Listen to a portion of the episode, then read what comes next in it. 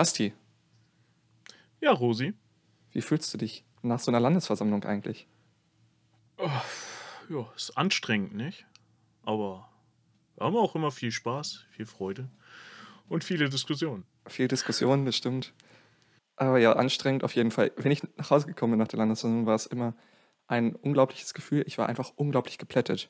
Vor allem schon nach, Ja. äh, auf der Fahrt nach Hause war es immer schon so ein, wenn ich mit dem Auto hingefahren bin, musste ich aufpassen, dass ich nicht einschlafe. Wenn ich mit dem Zug gefahren bin, war das nichts anderes, noch komplizierter. Und Ja, äh, diesmal musst du aufpassen, dass du nicht währenddessen einschläfst, weil es ja das erste Mal digital. Oh ja, ich glaube, währenddessen werde ich nicht einschlafen, äh, aber wahrscheinlich danach auf jeden Fall, wenn ich dann mich auf den nach Heim, äh, Nachhauseweg begebe, denn ich bin bei einem Freund. Ja, ich bin wahrscheinlich da auch nicht zu Hause, aber das klärt sich noch. Naja, mal gucken. So sieht's aus. Aber Es bleibt spannend. es Ja. bleibt spannend. Aber lass uns doch mal in einer anderen Und- Podcast-Folge über die Landesversammlung reden, oder? Ich wollte es gerade sagen, äh, da werden wir mit Sicherheit jetzt die Tage nochmal extra für die äh, ZuhörerInnen was rausbringen. Finde ich gut. Bin ich dabei. Super. Gerne. Aber dann lass uns mal dem heutigen Thema widmen. Bündische Jugend. Bündische Jugend und Scoutismus So und alles, aus. was damit zu tun hat. Wandervogel. Lass uns, lass uns starten, oder? Alright, ab ins Intro.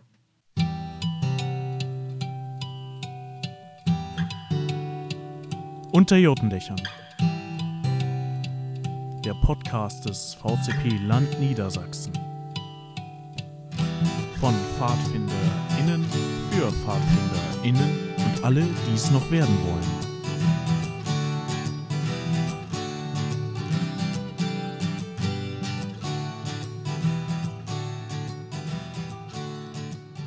Tretet näher, kommt ran. Es ist noch Platz am Lagerfeuer hier unter unserem Jurtendach.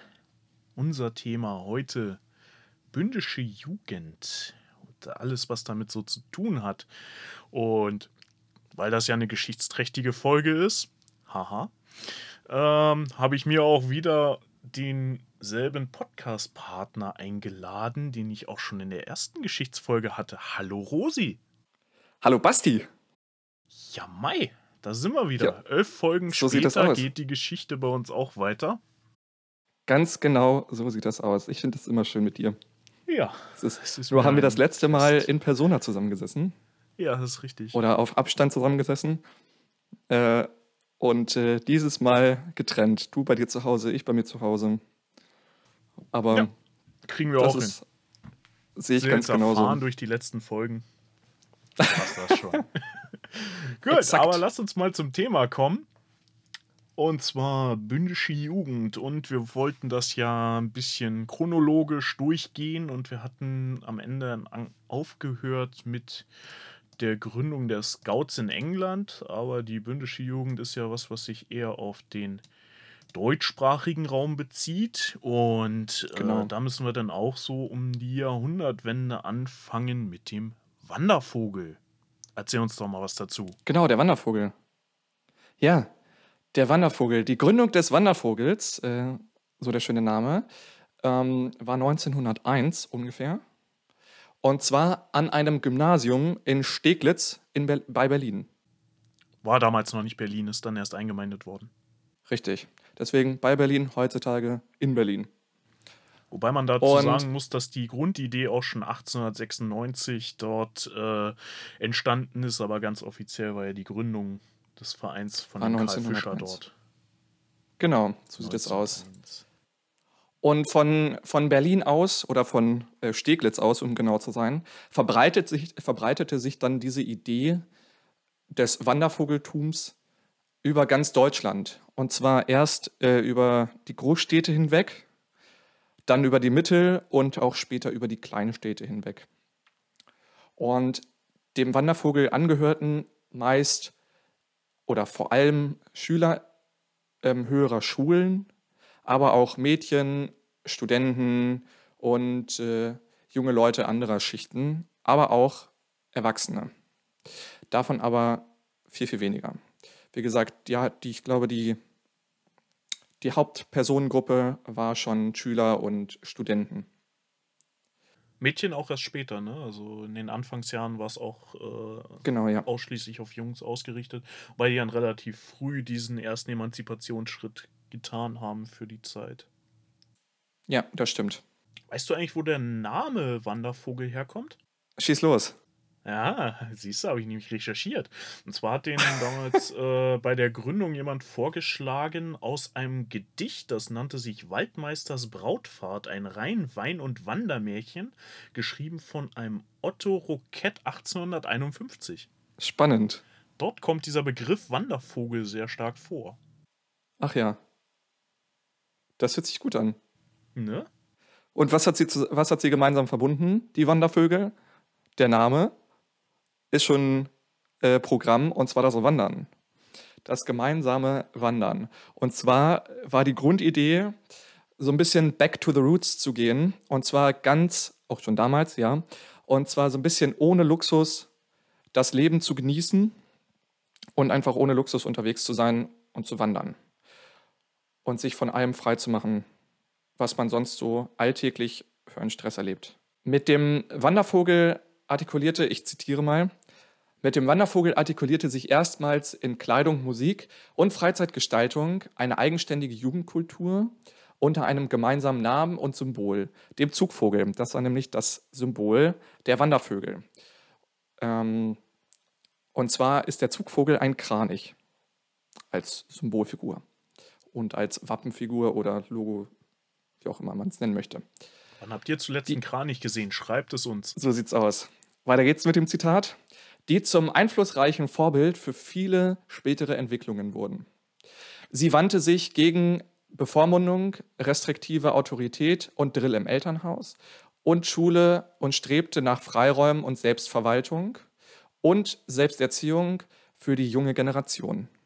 Also wie ich eben auch schon gesagt habe, kurz zusammengefasst, sie wollten sich freimachen von dem alltäglichen Leben, von, der, von dem aus dem Elternhaus stammenden Drill, der Autorität in der Schule und wollten sich gerne selbst verwalten. Und ähm, ja, es war eine Selbsterziehungsmaßnahme sozusagen. Und das Ganze klappte auch bis zum Ersten Weltkrieg. Dann kam der Erste Weltkrieg, viele Wandervögel wurden eingezogen oder haben sich freiwillig gemeldet. Und dann war es erstmal vorbei, leider mit dem großen Wandervogeltum.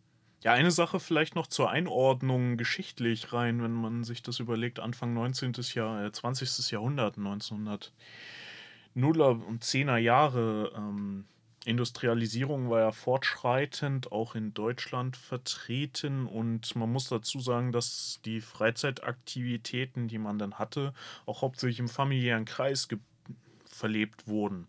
Ne, es gab eine Landflucht, alles zog irgendwie in die große Stadt, aber nichts dort hat wirklich einen Reiz für die Jugend dargestellt. Gab halt damals noch keine Kinos und nix.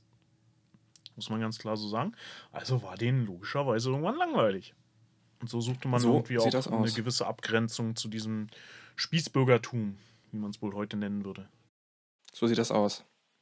Genau, wie gesagt, bis zum Ersten Weltkrieg ging das Ganze. Dann haben sich die Wandervögel äh, den Soldaten angeschlossen, beziehungsweise sind Soldaten geworden, ähm, haben sich freiwillig gemeldet, zum Teil.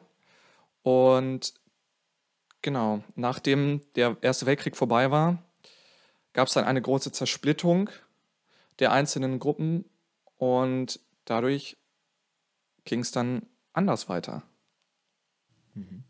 Basti, was ist denn genau zur gleichen Zeit ungefähr, ein bisschen später in der Gründung aber kam das Scoutistische auf, also der Scoutismus. Genau, so sieht es nämlich aus. Über den haben wir ja auch in der ersten Folge schon mal geredet. Exakt, ich wollte es gerade sagen. Also Folge 1 haben wir uns ja mit den Anfängen der Pfadfinderbewegung auseinandergesetzt, wie das Ganze in England entstanden ist. Und letzten Endes ist diese Idee ja auch von England weiter gestreut in die umliegenden Staaten und so auch in Deutschland angekommen. Und ja, für all diejenigen, die jetzt äh, doch nochmal die erste Folge hören wollen, finde ich super. Für die, denen das jetzt zu lang dauert, äh, nochmal ganz kurz abgerissen. Ähm, diese scoutistische Idee, also die Pfadfinderei, wie sie in Deutschland genannt wurde, basiert halt auf den äh, recht steifen Lehren von Robert Baden-Paul. der sich zum Ziel gesetzt hat, aus seinen Erfahrungen ein pädagogisches Konzept zu entwerfen und aus einem Jugendlichen ja einen mündigen Bürger zu schaffen, der seinen Platz in dieser Gesellschaft kennt und einnehmen kann und auch einnehmen will und auch seine Ideale darin vertreten möchte. Dafür gibt es halt diverse Methoden, die er angewandt hat und die er halt niedergeschrieben hat und generell dieses Langhangeln an diesen Methoden und dieses Ziel, dieser Ziel, dieser pädagogische Aufbau, das ist letzten Endes das, was sich als Scoutismus äh, beschreiben lässt. Und letzten Endes, das ist, wie gesagt, dann auch kurze Zeit, nachdem es dann offiziell in England gegründet wurde, auch nach Deutschland übergeschwappt und hatte schon zumindest äußerlich ein paar gewisse Ähnlichkeiten. Es war halt auch ein Abwechslungsprogramm zu den biederen äh, sonstigen Möglichkeiten, die man damals hatte. Viel mit weißen Zelten unterwegs gewesen. Also der, der Schwerpunkt der Scouts oder Pfadfinder lag da schon sehr auf dem Lager, also auf dem Lageralltag, irgendwie irgendwo hinzureisen und dort ein Lager aufzuschlagen oder auch bei sich in der Nähe. Und dann kam der Hike, also das Wandern sozusagen, das mehrtägige Wandern oder die Fahrt, was genau. prinzipiell das gleiche beschreibt.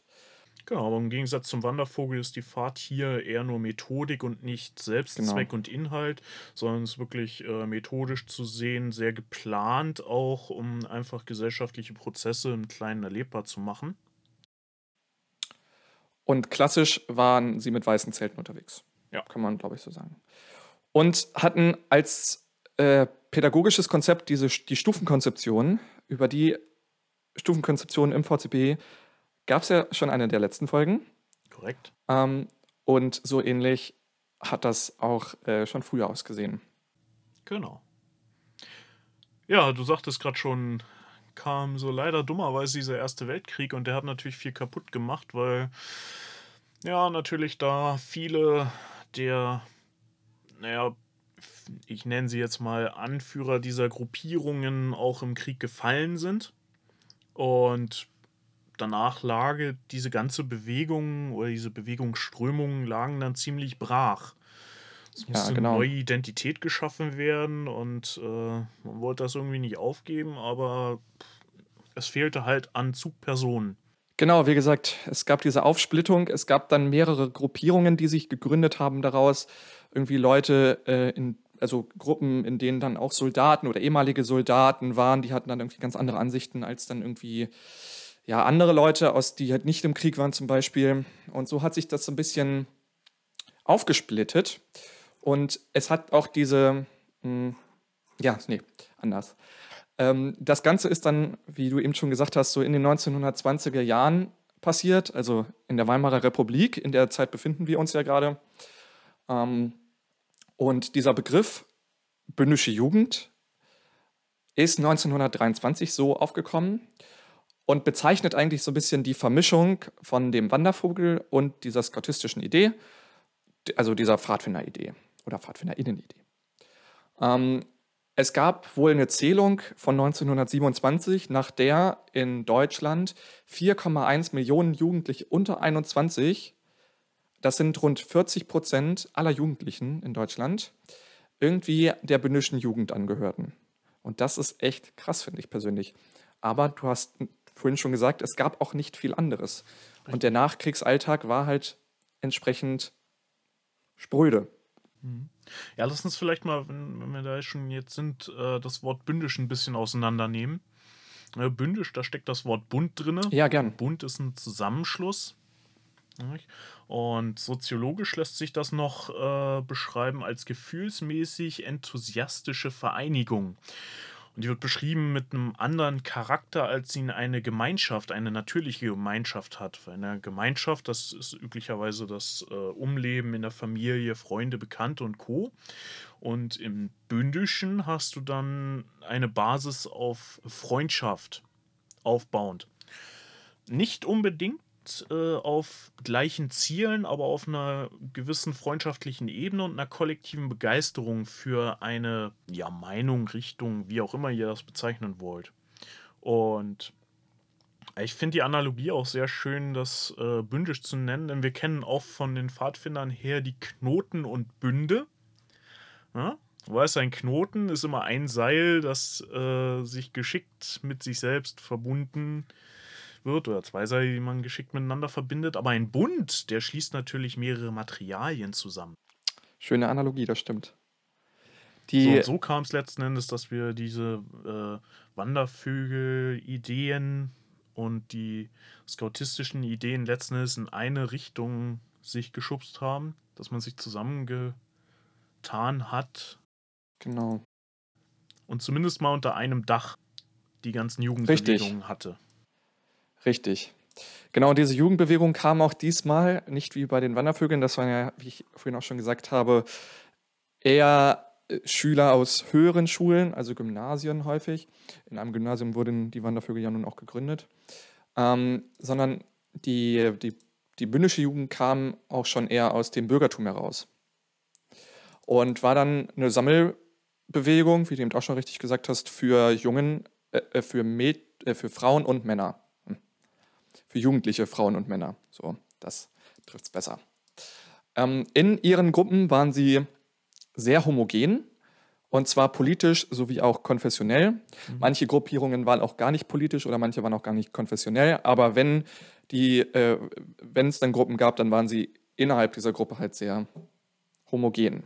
Gut, da streiten wir auch heute noch drüber, ob man jetzt aktiv politisch ist oder nicht. Also das äh, war damals sicherlich nicht anders. Ich gehe davon aus. Und so waren auch die einzelnen Gruppierungen gegenüber voneinander oder ja, waren halt nicht homogen, sondern heterogen. Denn die einen waren halt politisch, die anderen waren es nicht. Und dann waren die einen konfessionell, die anderen waren es nicht. Die einen waren beides oder mal irgendwelche waren es halt, waren keines von beiden. Und äh, so haben sich da halt auch unterschiedliche Lager gebildet. Ähm, organisiert waren diese Gruppen in Ortsgruppen, dann, wie man das heute auch noch hat bei uns im VZP, Ortsgruppen oder Stämme und dann äh, regional bedingt nach, nach Gauen geordnet, beziehungsweise so Bezirken. Und damals aber nach Geschlechtern getrennt und auch nach Altersgruppen getrennt. Und die Führungsaufgaben, die wurden häufig von etwas Älteren übernommen, dafür aber die Leitungsaufgaben von Jüngeren. Da ist wieder das, das Motto oder getreu dem Motto Jugend leitet Jugend. Das mhm. war auch schon damals publik. Und Was interessanterweise aber eigentlich aus dieser Wandervogelbewegung kommt. Wenn man sich nämlich die scoutistische Bewegung anguckt, dann ist die ja letzten Endes getragen und entwickelt worden von Erwachsenen, während diese Wandervogelbewegung sich ja rein aus einer Jugendorganisation entwickelt hat. Das stimmt, ja. Auch hier war schon die Idee, außerhalb des Elternhauses, der Schule oder dem Beruf Freizeit miteinander zu verbringen und selbstbestimmt auch gestalten zu können. Ganz, ganz wichtig. Ähm, und das Ganze unabhängig von Parteien, Gewerkschaften, Kirchen, Sportvereinen oder staatlich-kommunalen Jugendpflegen. Das war der bündischen Jugend zu, dem Zeit, zu der Zeit sehr, sehr wichtig. Und damit auch die, der Weg ins Erwachsenwerden, und zwar der selbstbestimmte Weg ins Erwachsenwerden. Ja. Dabei nahmen sie sich ähm, den Mitteln oder nahmen sie sich unterschiedlichen, unterschiedliche Mittel äh, zur Hand. Und zwar gab es dann viele Gruppenerlebnisse, die bestanden aus sportlichen Ereignissen, aus Singerunden, dem gemeinsamen Spielen, Musizieren und natürlich, ganz wichtig, den Naturerfahrungen wie dem Wandern und dem Zelten. Also hier auch wieder die, Vereine, die, die Vereinigung von Pfadfindern und auch Wandervögeln. Mhm. Und genau, sie trafen sich dann zum Teil sogar in ähm, ja, wie ich das vorhin auch gesagt habe, in ihren Strukturen, also in ihren Orten, zu regelmäßigen Gruppenstunden, sind auf Großfahrten gefahren, sowas wie hatten Bundeslager, hatten größere Lager oder sind gemeinsam wandern gegangen. Genau. Und das Ganze bis 1933 mhm. ungefähr. Manchmal auch ein bisschen länger noch, aber ungefähr, denn dann wurden sie von dem NS-Regime offiziell verboten und aufgelöst, beziehungsweise in die Hitlerjugend integriert. In genau, integriert. Aber dem wenden wir uns dann auch nochmal in einer extra Folge. So sieht das aus. Nochmal, äh, ich habe auch ein schönes Zitat gefunden, äh, was diese Bewegung generell und äh, welche Einflüsse von wo hineingeströmt sind, gut zusammenfasst. Ja, hau raus. Von dem Alexei Stachowitsch, kurz Axi. Ähm, der war sowohl bei den Pfadfindern aktiv als auch im Wandervogel, im äh, Neuroter Wandervogel, um genau zu sein. Der ist ja auch, hat ja auch bis heute noch Bestand. Und er beschrieb das mal so: Die deutschen Pfadfinder waren bis 1950, zum großen Teil aus eigenem Nichtwollen, international nicht anerkannt. Auch heute gibt es einige deutsche Pfadfinderbünde, die darauf keinen Wert legen. Der Streit um die verächtlich scoutistisch genannten und die bündischen Pfadfinderformen in Deutschland ist uralt und meist polemisch am Wesentlichen vorbei. Eigentlich haben gerade die Scouts mit der Vorstellung gebrochen, dass man Gruppen nur aus, den, aus der tiefen Seele heraus führen können, könne und solle. Denn sie führten das Wissen und Können ganz planmäßig ein, sodass der eine das sodass das eine das andere ergänzen konnte und man damit auch dem vielbesprochenen Lebensbund näher kam. Wo allerdings des Guten zu viel getan wurde und aus dem Pfadfindertum eine Art freiwilliges Schulsystem entstand, handelte man auch direkt im Gegensatz zu den Gedanken Baden-Pauls, der das Abenteuer und nicht die Schulbank in die Mitte seiner Pfadfinderidee stellte. Zu den jetzt bei uns als bündisch anerkannten Lebensformen haben die Pfadfinder jedenfalls ohne jeden Zweifel sehr viel beigetragen und tun es heute noch. Es ist allerdings notwendig, in dieser Frage jeden einzelnen Bund und fast jeden Stamm gesondert zu betrachten, um festzustellen, ob er zum bündischen Bereich zu zählen ist oder nicht. Ja, das trifft es doch ganz gut. Und es ist schön zusammengefasst, finde ich. Ähm, ja, es ist halt in Deutschland einfach nicht so klar zu trennen. Es gibt in Deutschland, wie ihr eben gehört habt, einfach diese extreme Vermischung von dem Scoutismus und dem Bündischen und dementsprechend sind die meisten PfadfinderInnengruppen in Deutschland halt auch irgendwie bündisch und viele bündischen Gruppen halt auch irgendwie scoutistisch. Und ähm, ja, nicht alle natürlich, aber die meisten oder viele. Und das macht es auch weltweit einzigartig. Denn in vielen anderen Ländern gibt es häufig nur eine, einen PfadfinderInnenbund oder einen Pfadfinder und einen Pfadfinderinnenbund und die sind dann halt entsprechend groß, aber genau dafür gibt es halt nur einen. Und in Deutschland gibt es halt so unglaublich viele unterschiedliche Verbände, Bünde. Das macht es dann wirklich einzigartig, wie gesagt. Wobei man da auch immer abgrenzen muss. Also in anderen Ländern gibt es sicherlich auch einzelne Splittergruppen, wobei die dann äh, mehr an den extremistischeren Rand wohl operieren. In welcher Hinsicht auch immer, seien das jetzt die ganz harten Bushcrafter oder die Prepper, um nur mal so ein paar Beispiele zu nennen, in welche Richtung das gehen muss oder kann. Leider ja. Ja, es ist daher auch nicht verwunderlich, dass da so auch verschiedene in, ja, Zielrichtungen rauskamen und das ist aber auch ein Prozess, der nicht nur in Deutschland passiert ist, sondern der auch in anderen Ländern passierte. Und da als Beispiel zu nennen, was auch in Deutschland äh, nachhaltig gewirkt hat, ist das sogenannte Kibo-Kift. Nein, nicht hm. was ihr denkt. Äh, das ist eine Bewegung. Erzähl doch mal. Bitte? Erzähl doch einfach mal. Das genau. Doch, hört sich ähm, gut an. Und zwar ist das eine Bewegung, die sich ähm, gegründet hat ähm, um den John Hargrave. Der war ursprünglich als äh, Scout ein sehr enger Vertrauter von BP und wurde teilweise auch als sein Nachfolger schon gehandelt. Und der hat aber einen harten Bruch mit der Pfadfinderbewegung ähm, ja, gemacht. Und Kibbukift steht, ist ein altkentischer, also englischer Dialekt für den Beweis großer Stärke. Und ist, wie ich gerade schon eben erwähnt hatte, eher in die Woodcraft-Bewegung einzusortieren. Und hat halt auch einige Veröffentlichungen gemacht. Unter anderem ist eine seiner Veröffentlichungen äh, Der Weiße Ritter in Deutsch übersetzt worden von einem äh, Martin Völkel. Mhm. Und der hat letzten Endes dann in Deutschland einen Bund der Neupfadfinder gegründet. Die Ideen von ihm gingen zurück auf das Ideal der Ritterlichkeit, also von Hargrave, übersetzt von Martin Völkel und hier umgesetzt. Ähm, Und da war auch ein sehr starker Punkt diese Idee von Jugend leitet Jugend. Man muss eigentlich sagen, dass dieser Bund der Neupfadfinder später von den großen Pfadfinderverbänden ausgeschlossen wurde. Aber das ist nochmal ein ganz anderes Kapitel der Geschichte. Aber nur daran mal exemplarisch als Beispiel, dass es äh, hier viele Splitterbewegungen gab, die versucht haben, die Gesamtbewegung in verschiedene Richtungen zu drücken. Genau. Und Pfadfinder oder Pfadfinderei ist ja nun Pfadfinderinnenreihe vielleicht auch eher, ist auch nun kein geschützter Begriff. Pfadfinderinnenreihe hört sich ganz komisch an, finde ich. Ja. Aber wäre dann richtig gegendert auf jeden Fall. Ähm, ist kein geschützter Begriff, oder nicht? Du guckst gerade so skeptisch? Nee, nee, alles gut. Ich stimme okay, dir dazu. Das mal hier. Ich denke noch über den Begriff nach. genau. Die Pfadirei. Nein, das hört sich auch komisch an. Das Pfadfinden. Ja, genau. Das ist gut. Der Begriff ist halt kein geschützter Begriff. Dementsprechend, ja, und kann halt auch nicht so extrem klar definiert werden. Genau. Letzten Endes ist Missbrauch immer möglich von diesen Begrifflichkeiten, die eben nicht geschützt sind. Aber dafür betreiben wir hier ein bisschen Aufklärung. Unter anderem in diesem Podcast. Wo wir uns schon über die Jugendbewegung unterhalten. Kennst du eigentlich die Jugendburg Ludwigstein, Basti? Nur vom Namen her, da war ich noch nicht. Du warst dann nie da? Nee. Aber ist auf jeden Fall extrem, extrem sehenswert. Die Jugendburg Ludwigstein ist eine Höhenburg, die in Nordhessen liegt, bei Witzenhausen.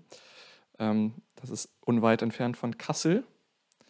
Und Entstehungszeit von der Burg ist ungefähr 1400 bis 1500. Aber das Interessante ist, dass diese Burg mittlerweile eine Jugendbildungsstätte ist und das Archiv der deutschen Jugendbewegung beheimatet.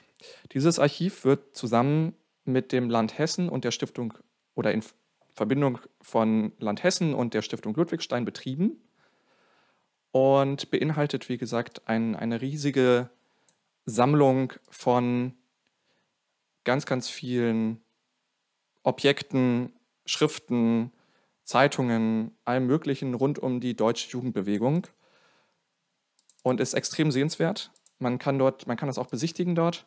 Und äh, falls ihr da mal Lust drauf habt, auf jeden Fall hinfahren, sich anschauen. Und genau. Ich kann mal aus dem, ich kann mal ein Zitat vorlesen äh, von der Jugendburg Ludwigstein in einem mh, hm, veröffentlichten Dokument zur äh, Geschichte.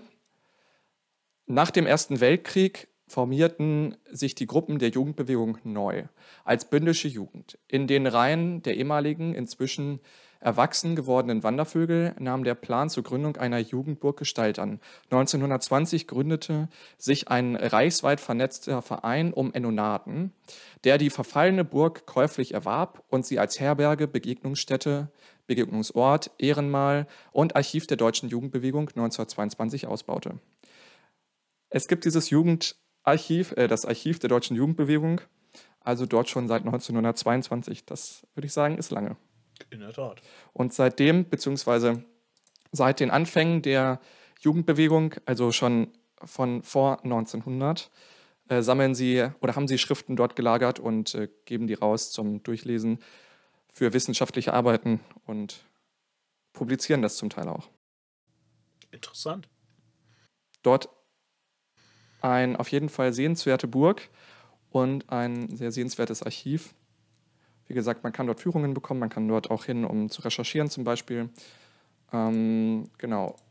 Und wenn euch mehr, wenn euch die Burg mehr interessiert, dann schaut doch einfach auf deren Homepage nach, www.burgludwigsteine.de. Mhm. Ja, Basti. Genau. Das war jetzt äh, ein kurzer, aber knapper Abriss äh, über die Entwicklung der Jugendbewegung in Deutschland ab 1900 ungefähr und wie letzten Endes diese bündische Jugend zu sehen ist, so eine Einordnung, wo wir Pfadfinderinnen innen uns da befinden und was es sonst noch so gibt. Unabhängig davon gibt es natürlich noch viele andere Bewegungen in der Jugendarbeit. Da könnt ihr euch gerne selber auch nochmal informieren. Vielleicht machen wir auch irgendwann nochmal eine Folge über sonstige Jugendbewegungen. Wer weiß. Ähm, aber das soll es erstmal in aller Kürze gewesen sein. Wollen ja auch nicht immer einen anderthalb Stunden Podcast draus machen, obwohl das Thema Richtig. das sicherlich äh, hergeben würde. Es ist unglaublich komplex. Es gibt so viel dazu zu erzählen, zu lesen und äh, ja, dementsprechend. Genau, seht das also irgendwie als Aufhänger für, eure, für eure eigene Recherche. Ein paar Buzzwords haben wir Genau. euch hier gegeben, an denen ihr euch da langhangeln könnt, wenn euch das interessiert und ihr euch da noch näher informieren wollt. Ich hoffe, wir haben das auch alles richtig dargestellt. Falls nicht, sagt uns auch da Bescheid.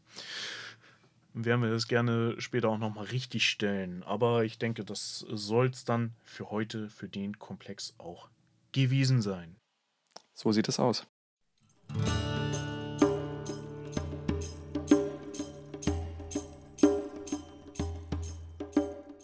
Dann kommen wir jetzt zum. Fadi ABC.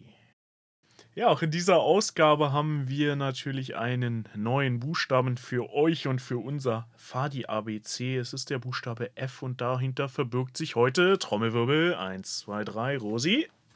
Fahrt! Korrekt. Und zwar bei uns häufig genannt Auffahrt, ähm, denn man geht Auffahrt.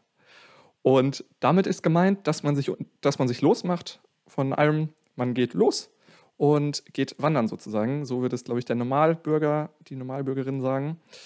Und nimmt sein Gepäck, packt sein Gepäck und lässt alles, jeden Schnickschnack dort, mit, macht sich mit einem leichten Gepäck vielleicht auch auf und geht wandern. Hoffe ich auch mehrtägig. Auf Fahrt kann auch mit Lagern zwischendrin sein. Also man nimmt dann häufig sein, seine Kotenbahn mit, also dieses Zeltmaterial, das wir haben, und äh, geht dann los und geht wandern oder hiken, wie man im Fadi-Kontext auch sagt. Das beschreibt, glaube ich, ganz gut das auch Fahrtgehen. Ja, wobei ein Hike Und- würde ich tatsächlich immer noch mal abgrenzen, weil ein Hike ist ja irgendwie auch immer mit einer konkreten Aufgabe verbunden. Findest du? Ich meine Muss in der ursprünglichen Definition schon. Interessant. Können wir ja noch Da mal müssen wir nochmal recherchieren. später klären. Genau, ja, die Fahrt. Ganz kurz, ganz knapp. Wir haben es ja auch schon in der Stufenkonzeption angerissen als eine der Grundmethodiken, äh, die wir bei uns im VCP anwenden. Vor allen Dingen in den höheren Stufen dann. Einfach das Erlebnis zu stärken. Richtig. Ja, was. Fahrt? Was ist die letzte Fahrt, Fahrt. an die du dich bewusst erinnerst? Oh ja, das war ähm, tatsächlich im letzten Sommer oder letzten Sommer, Herbst eher so. Und zwar äh, sind wir, wie ich mit ein paar Freunden, die aus meinem Stamm kommen, zusammen in der Eifel hiken gewesen oder wandern. Auf Fahrt gewesen, in der, in der Eifel auf jeden Fall.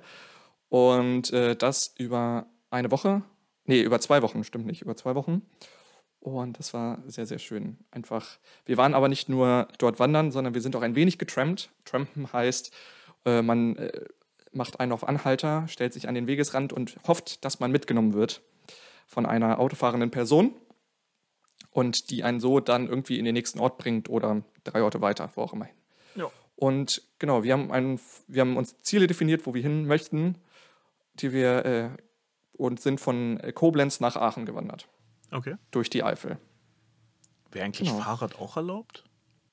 Ja, es ist, ich habe nachgelesen, auf Fahrt ist alles erlaubt. Du darfst auch mit dem Boot unterwegs sein, mit dem äh, Kanu, wie auch immer, Mhm. ähm, mit dem Fahrrad, the the- theoretisch auch mit dem Auto. Das, äh, das Wichtigste ist, dass man unterwegs ist und ähm, der Natur nahe ist. Mhm. Ja, schicke Sache. Hast du das sogar noch während der Corona-Zeiten geschafft, Mensch. Aber ist ja auch schön. Irgendwas bleibt einem ja dadurch trotzdem erhalten, wenn man nur wandern gehen kann. Ist aber auch das noch eine Möglichkeit, die uns offen steht. Absolut, ja. Und vor allem zu Corona-Zeiten wirklich eine Sache, die auch gut funktioniert. Ja, Vielleicht nicht in einer größeren Gruppe, naja, klar. aber vielleicht mit einer anderen Person oder so, das geht ja auch mal gut. Und dann vielleicht auch nur ein Wochenende, Mhm. wie man lustig ist. Wie habt ihr das mit dem Essen geregelt? Wir haben unterwegs gekocht. Wir haben, ähm, wir haben uns vorher rausgesucht, wo man einkaufen gehen kann auf der Strecke, die wir, also wir haben uns ganz grob fest, wir haben ganz grob überlegt, wo wir langlaufen, beziehungsweise welche größeren Orte da an dem Weg liegen und haben die dann angepeilt, sodass wir irgendwie alle zwei Tage mal oder alle drei Tage mal irgendwie uns verpflegen konnten und haben dann unterwegs gekocht. Ja, schick. Habt also auch einen kleinen Kocher bei gehabt. Genau, den guten Tranja, um mal Den hier einen Markennamen zu nennen. Oha. Aber es lohnt sich. Werbung. Nein, alles gut. äh, super guter Stummkocher. Ja. Ja. Coole Sache. Aber auch äh, im VCP-Kontext sehr häufig verwendet. Ja, definitiv. Kennt man. Kennt man auf jeden Fall richtig. Ähm, damit sind wir, glaube ich, durch, oder? Genau. Was jetzt noch fehlt, ist. Ja, der übliche Blog. Wo findet ihr uns? Wo könnt ihr uns hören? Wo könnt ihr uns Feedback geben? Und zwar hören könnt ihr uns überall da, wo es Podcasts gibt, sei es Spotify, Deezer, Amazon Music, Apple Music, habt ihr nicht gesehen. Und auch auf YouTube. Und gleichzeitig ist auch da eine Möglichkeit, uns Kommentare dazulassen. Ansonsten findet ihr uns auch auf Instagram mit dem Hashtag unter Jottendächern. Nein, nicht Hashtag bei Instagram, oder? Nee, also ja, du, man findet sich ja nicht auch sonst unter dem Hashtag unter Jotendächern, aber wenn ihr in die Suchzeile unter Jotendächern eingebt, findet ihr uns auf jeden Fall. Genau. Und äh, wer noch etwas altmodischer daherkommen möchte, uns eine klassische E-Mail hinterlassen möchte, also vielleicht auch mehr zu sagen hat, der kann das tun unter podcast.vcpnds.de. Wir freuen uns auf eure Kommentare. Kommentiert bitte auch fleißig, da kam bisher immer noch so ein bisschen wenig. Ich habe auch gesehen, wir haben ZuhörerInnen aus Dänemark. Würde mich sehr interessieren, wer das ist. Meldet euch doch einfach mal bei uns und warum ihr uns hört. Das würde mich schon interessieren. Und eine Frage habe ich noch äh, an alle HörerInnen, weil unsere Zeiten für die Podcasts jetzt sehr variierten. Äh, wie habt ihr das denn lieber? Hört ihr gerne längere Podcasts oder doch eher eine kürzere Aufgabe? sehr gute wie Frage. Diese hier. Das würde uns helfen für die zukünftige Planung und wie wir es machen wollen. Also ihr könnt hier aktiv mitgestalten. Demokratie. Also, Juhu. nutzt eure Chance. Ja, Und über welchen, über welchen Kanal ihr das tut, E-Mail ist uns genauso lieb wie Instagram oder was auch immer. Ihr könnt auch persönlich an uns herantreten, wenn ihr uns äh, persönlich kennt. genau. Dann immer gerne. Wunderbar. Ja, damit ist der Werbelog durch. Es war mir wieder immer eine Freude mit dir, Rosi. Ich wünsche dir noch einen erholsamen Tag Danke ebenfalls, Basti. und dann hören wir uns alsbald. Bis dahin. Gut Fahrt.